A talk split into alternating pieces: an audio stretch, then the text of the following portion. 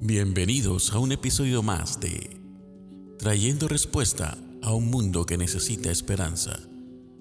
Con ustedes, Mónica Brusón. Ser feliz es vivir agradecidos. Ser agradecidos es disfrutar lo que Dios nos ha dado. No disfrutamos lo que tenemos por vivir pensando en lo próximo que queremos. Nunca es suficiente.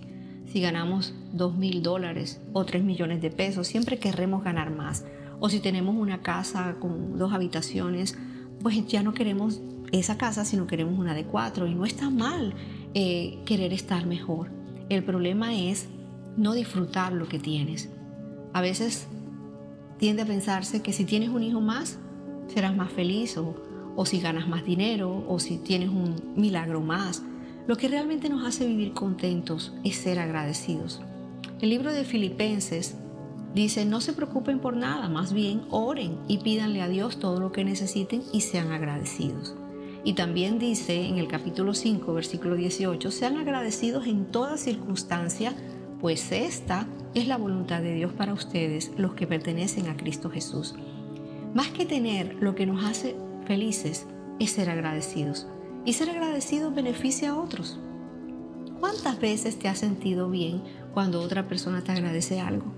¿Cuántas veces has sentido tu trabajo valorado, tus ideas que son importantes, tu persona aceptada cuando alguien te agradece?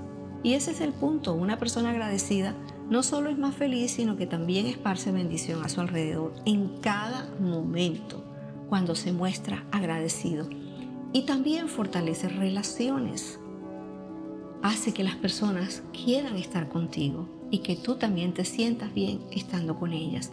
Cuando somos agradecidos, desarrollamos una tendencia a ver el lado positivo de las cosas y entonces, en consecuencia, logras mantener una actitud positiva ante la vida y ante las personas.